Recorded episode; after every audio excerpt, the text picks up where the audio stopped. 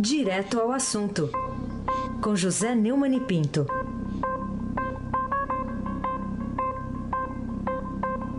Oi, Neumani, bom dia. Bom dia, Raíssen Abac, o craque. Bom dia, Carolina Ercolim, tintim por tintim. Bom dia. Bom dia, Almirante Nelson e seu pedalinho. Bom dia, Diego Henrique de Carvalho. Bom dia, Maci Biasi. Bom dia, Clã Bonfim, Manuel Alice Isadora. Bom dia, melhor ouvinte, ouvinte da Rádio Eldorado 107.3 FM. Raíssen Abac, o craque.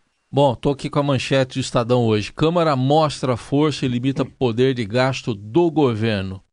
Uh, o que conseguiu unir, hein, Neumann, a quase unanimidade dos deputados federais, já que numa votação aí foram 448 votos a 3 em torno de um projeto que adota o tal do orçamento impositivo e com isso, na prática, ingessa ainda mais aí para o governo. Você vê por essa votação em segundo turno, né? é, 448 votos a 3, um, que o, a chamada bancada do governo, os deputados do PSL, todos, todos votaram a favor. A impressão que me dá é que não perceberam bem o que aconteceu, o que é que eles votaram. O que eles votaram foi que o governo, o orçamento vai ser impositivo. Essa é uma medida, digamos, moderna, positiva, é, nos países desenvolvidos democraticamente. Não no Brasil, por um motivo muito simples. Nós não temos uma representatividade efetiva no Congresso Nacional. Né? Os, o Senado representa os estados e a população é mal representada na Câmara, porque a Câmara é escolhida pelo sistema proporcional, o que faz com que estados mais é, populosos e com maior eleitorado, como é o caso de São Paulo, sejam subrepresentados, enquanto que os estados do norte e do nordeste têm menos população, são superrepresentados pela, pelo dispositivo constitucional é, que, que, determina né, que existe um número mínimo de deputados numa bancada. Essa, esse problema começou na Constituição Liberal de 46, foi agravada no pacote de abril do, do regime ditatorial e chegou uma, uma, é, uma realidade que fatalmente terminaria numa decisão desse tipo, que é uma, praticamente uma tomada de poder. Um golpe. O que eu acho interessante é que essa tomada de poder, que esse golpe é, é adotado na Câmara, primeiro tenha tido o apoio do Poder Executivo, né? É, depois, é, aconteça exatamente no momento em que eu estava ouvindo aí a, a, excelente entrevista que o Gustavo Lopes fez com o professor Carlos Fico, da Universidade Federal do Rio, sobre o regime de 64, e, e nela, né, é, é, eles não. É, o professor tratou isso como uma coisa irrelevante, e eu acho que é mesmo essa comemoração aí que o Bolsonaro é, quer fazer nos quartéis, né? Completamente irrelevante, não tem a menor importância, né? Agora, há uma espécie de revisão histórica aí do, é, dos neo-historiadores bolsonarianos, né, é, que dizem que não houve um golpe militar, que houve uma intervenção do próprio Congresso, que é evidentemente uma idiotice. Né? É, de qualquer maneira, agora o Congresso está realizando é, algo que começou antes da ditadura, na queda do Vargas, e que se completou na Constituição de 88, que é uh, um regime, eh, na prática, parlamentarista, porque a lei mais importante que existe é a lei do orçamento, e o Congresso vai ter controle total sobre o orçamento, e vocês não imaginam que eles vão economizar nas emendas eh, dos deputados, né? e o governo fica assistindo. Aliás, podemos até tocar aqui uma sonora que o Almirante Nelson tem, do deputado Eduardo Bolsonaro, a respeito do assunto, e você vai entender o que é que eu estou falando. Presidente, como vários parlamentares falaram, só queria deixar aqui a nossa posição favorável à PEC, parabenizar a vossa, vossa Excelência pela presidência, que realmente é uma pauta que quando Jair Bolsonaro era deputado federal, ele e eu somos favoráveis. É isso aí. É, é, o, o, deputado Eduardo Bolsonaro não entendeu bem o que aconteceu é, e até chamou o testemunho do próprio pai. E eu não estou entendendo o fato dele não ter entendido, viu, Carolina Ercolim, tintim por tintim. Ah, se fosse só ele, né, Neumann, porque a gente tem, por exemplo, a deputada do PSL, Carla Zambelli, também saindo é, do, do, do, plenário, gravando mensagens aí nas redes, dizendo: ó, oh, isso não foi derrota, não. Vamos ouvir. Tudo que foi aprovado hoje na Câmara é, e que algumas impren alguma imprensa aí está dizendo que não, que o Jair vai prejudicar o governo, etc. Pessoal, todas as votações de hoje, o governo, da forma como ele orientou o voto, foi votado. E todas as votações nós ganhamos. Esse é o discurso, né? É, prof, não foi o primeiro autogolpe da história em que o cara dá o golpe contra ele mesmo. Quer dizer, eu não sou assim um grande admirador da inteligência que está montada lá no Palácio do Planalto, mas eles, eu acho que eles estão exagerando, viu? É, pelo amor de Deus, é, é, um golpe sim, é um golpe da Câmara e a Câmara é, não representa de forma completa o povo brasileiro, ela representa institucionalmente, mas não representa na prática, por causa do sistema é, é, que, da, da, eleição dos deputados, que é o sistema proporcional. É, no dia que for adotado um voto distrital, aí sim nós podemos falar em representatividade. Isso é um perigo, até porque devia falar para Carla Zambelli, Eduardo. Aí a líder do governo também, a Joyce Asselman também saiu comemorando. Né? É, nós devemos é, informar a, a eles que isso aí contraria em gênero, no grau, o plano do Paulo Guedes, o posto Ipiranga, que é exatamente o de desengessar. Ninguém consegue administrar o Brasil engessado como está, eles aumentaram o engessamento.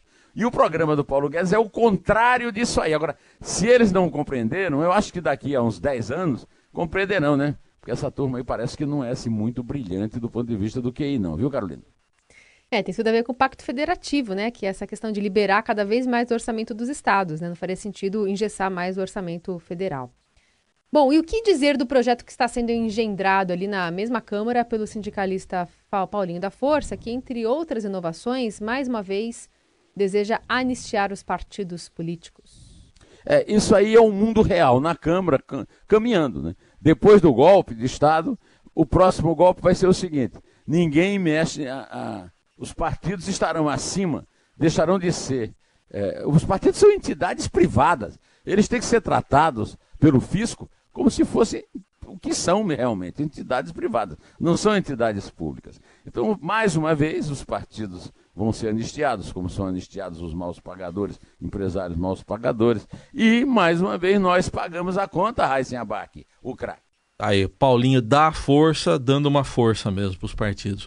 O... Não, uma força para ele mesmo, né? Para ele mesmo, é, lógico, né? Ao contrário desses bolsonaristas suicidas. Aí. Isso.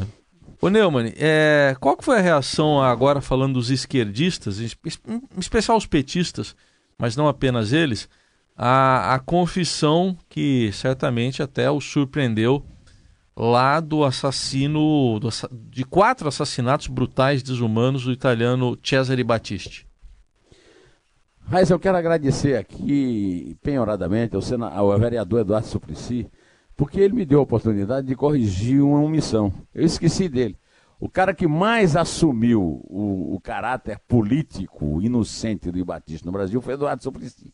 Aí ele apareceu fazendo uma declaração absolutamente estúpida para poder citar isso. Suplicy é, é, não está chocado, né? Na verdade, eu avalio que é preciso saber melhor como é que foi o procedimento que levou Batista a dizer essas coisas. Afirmou Suplicy ao BuzzFeed. Ele não quer dar o braço a torcer, né? É, ele foi praticamente o, o, cara que mais levantou essa bandeira para o refúgio concedido por Lula ao assassino. Agora, o, o, o autor do parecer, que recomendou em 2010 a concessão do refúgio político a César Batista, e o, o segundo maior responsável, que o primeiro é o Lula, que era o presidente, o, o ex-ministro de Justiça e ex-governador do Rio Grande do Sul, Tasso Genro, disse uh, ao, ao, site G1, a TV Globo, que o governo Luiz Inácio Lula da Silva uh, teria extraditado o italiano se à época ele tivesse admitido que cometeu os crimes. Então nós vamos imaginar a seguinte cena. Olha, pessoal, vocês estão sendo muito bonzinhos comigo, mas eu sou assassino mesmo, viu? É, realmente é de uma é, é de uma platitude absurda e abissal. A minha impressão, declarou Tasso Genro, é que há uma negociação para redução de pena, mas também não posso garantir. Aliás, o Tasso Genro não garante nada, né? Jamais alguém vai saber isso de forma completa. Ah, não. Dá um telefonema para o juiz Walter Maierovitch, é, Fanganiello Mairovich, o Tasso Genro, que ele vai te contar. Daqui a pouco eu te digo o que é que o Walter sabe. Antes eu vou te contar que está sendo rodando na, na, internet uma foto mostrando o Tasso Genro matando a saudade do velho amigo Cesare Battisti no Palácio Piratini para lhe entregar uma condecoração.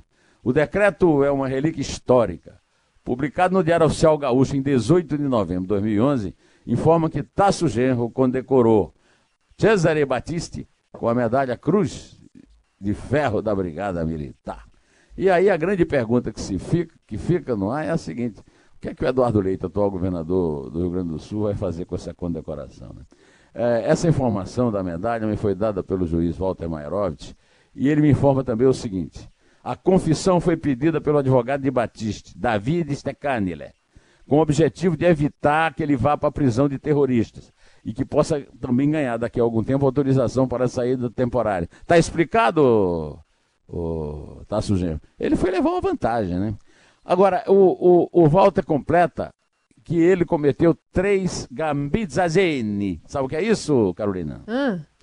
O cara pega uma metralhadora e atira nas pernas do outro, porque aí o marca. É, é, ele sabe, o cara, ao andar, o aleijado está dizendo a todo mundo, eu sou fascista.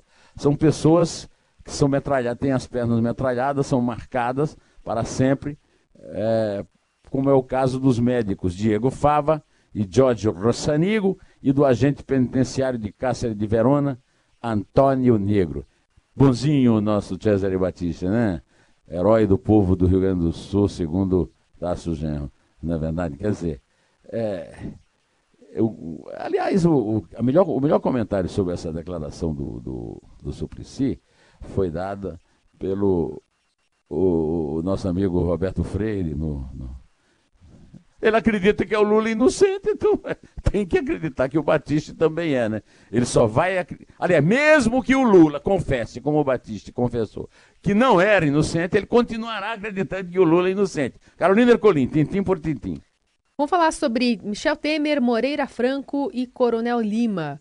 Quais são as chances do Ministério Público convencer a cúpula da Justiça a prender de novo pelo menos esses três? Na minha opinião, zero. Aliás, eu quero fazer aqui uma observação. É, o COAF informou ao Ministério Público que foi uma pessoa com 20 milhões de reais para depositar numa agência do Banco é, Santander, perto da AGEPLAN, a empresa do Coronel Moreira Lima, é Moreira Filho, desculpe, Lima Filho. É, e o Ministério Público incluiu isso na, na, na acusação. O, o vassalo, né, o nosso querido São Paulino, viu isso e fez uma matéria, a Folha deu, o UOL deu primeira página no portal e tal. Agora o Ministério Público, é, alertado pelo vassalo é, e pela imprensa golpista, descobriu isso e vai tentar é, convencer a cúpula da justiça a voltar atrás com essa. Primeiro porque é contemporâneo, é de outubro. É, outubro, te lembra alguma coisa, Raíssa? Lembra. O que é que houve em outubro? Outubro, você está falando aqui do. Outubro de 2000... 2018. E 18. Outubro, é um uma tentativa de depósito, né?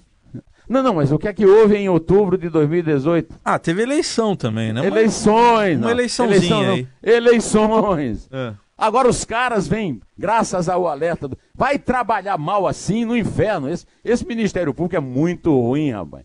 O, o, agora eles descobriram uma coisa, porque o Vassalo descobriu lá. Eu fui lá no, no, no, Fausto, no, no blog do Fausto, e o Vassalo me falou nisso, publicou, e agora o Ministério. Olha, o cara fez um. Agora, você tem uma ideia, o, o Raicendo, que pode ser 20 milhões? Precisa de duas malas grandes para carregar. É claro que a agência tem que ter essa, essa, essa imagem, o gerente tem que lembrar. Agora eles vão interrogar o gerente. Pelo amor de Deus. O Brasil realmente, além da impunidade, é o país da incompetência, inclusive do Ministério Público. Aí sem abaque, o craque. Bom, vamos entrar aqui na questão agora da reforma da Previdência. O, o ministro Paulo Guedes acabou não comparecendo como havia sido programado ontem a reunião da Comissão de Constituição e Justiça da Câmara para explicar e para defender lá a nova Previdência. Você acha que ele agiu bem ou mal? Agiu muito bem, na minha opinião. É, afinal de contas, eles não escolheram nem o relator. O que, é que vai fazer o ministro da Fazenda se não tem que conversar? Nem o relator estará presente. É claro que ele agiu bem. Aliás, concorda comigo o, o, o líder do partido que não tem voto, mas está mandando no Brasil agora, porque tem o presidente da Câmara, o presidente do Senado e o chefe da Casa Civil do Executivo, que convence o Bolsonaro a aceitar esse golpe que a Câmara deu no Executivo. Né? É o Mar Nascimento, do DEM da Bahia, líder do partido, vai nos explicar por que, é que foi o, o Paulo Guedes foi bem não indo. Esse tem sido o, o campo mais incisivo de batalha, sobretudo da oposição à, à, à reforma. Não para esse governo, mas para qualquer governo possa mexer na previdência dos brasileiros sem passar pela prova do, do, do, quórum, de, do quórum constitucional, a gente dá uma segurança, blinda todo o projeto para que tenha um ambiente da gente discutir os privilégios, discutir o que há de reforma, na reforma importante e que vai trazer o impacto financeiro que o governo quer. É isso aí. Carolina Ercolim, tintim por tintim. Muito bem, vamos então falar sobre. É, ontem, o embaixador aposentado Rubens Barbosa ele assinou na página 2 do Estadão de ontem um artigo e elogiando inclusive o acordo de cooperação com os americanos nessa última visita de Bolsonaro né, em torno da base de Alcântara. O que, que você achou desse, desse artigo e da posição dele? O embaixador Rubens Barbosa, esse artigo é brilhante. É, eu estou encantado com o artigo, porque ele mostra a, a, a realidade do Brasil. O Brasil está um tempão para assinar esse acordo. Não assina por causa da esquerda, que mandou no país, mas também evitou que o Fernando Henrique assinasse e que o Temer assinasse. E agora o, o Bolsonaro assinou e, é uma coisa da maior importância para o Brasil, como declara uma pessoa absolutamente neutra, que é o embaixador Rubens Barbosa. O artigo é muito bom e mostra que também há muita má vontade quando se comenta a visita do Bolsonaro aos Estados Unidos. Ai, sem abaque, o craque. Ô Neumann, até que ponto a aliança de partidos a favor da reforma da Previdência e também a reunião das legendas de oposição, mas aí sem o PDT do Ciro Gomes, é, isso tudo aí, até que ponto isso tudo vai ter alguma influência prática, seja a favor ou seja contra a iniciativa? Eu tendo a acreditar que zero, apesar do poder todo da Câmara e do, e do, e do Senado, é, é, é essas, a, a, bancada da esquerda é, um, é assunto para um programa de humor. Se tivesse um programa de humor na Eldorado, eu comentaria, né? Você reunir Guilherme Boulos com. Guilherme Boulos com Haddad, com, a minha amiga Luiz Erundina, do PSOL, vai atrás da, da palavra de, do, do, do guia Guilherme Boulos. E depois do outro lado também, a turma que apoia a reforma da Previdência apoia até a página 2, né? Estamos completamente no mato, acuados pela cachorrada. Carolina Ercolim, tintim por tintim. Bom, vamos lá então. Por que, que o presidente do Senado, Davi Alcolumbre, nesse contexto todo, determinou o arquivamento da CPI da Lava Toga, né, com grande apoio, inclusive, de governistas? Os governistas, o senador Davi Alcolumbre, o Rodrigo Maia, tá? o Eduardo Bolsonaro, estão todos é, se borrando de medo da, da cúpula do judiciário, porque são todos suspeitos sendo julgados lá. No caso do Eduardo, através do irmão Flávio Bolsonaro.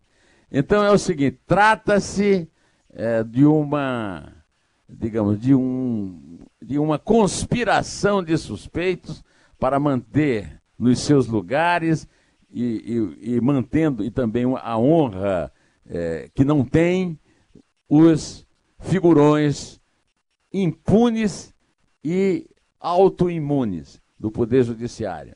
Agora, não me venham falar em política nova, não me venham falar em poder do povo, representação do povo. Davi Alcolumbre é um senador pelo Amapá e é suspeito, como é suspeito o Rodrigo Maia, e como é suspeito o criminoso de Caixa 2, Onix Lorenzoni, cujo gabinete fica ao lado do gabinete do presidente Jair Bolsonaro.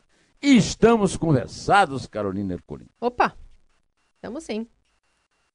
Então vou contar, tá? Conta, conta. Conto. Três. É dois. E eu lembro aqui, que, antes de dizer um, que foram três os votos dos deputados que não quiseram tomar o poder na segunda rodada ontem do golpe de Estado. Um, em pé,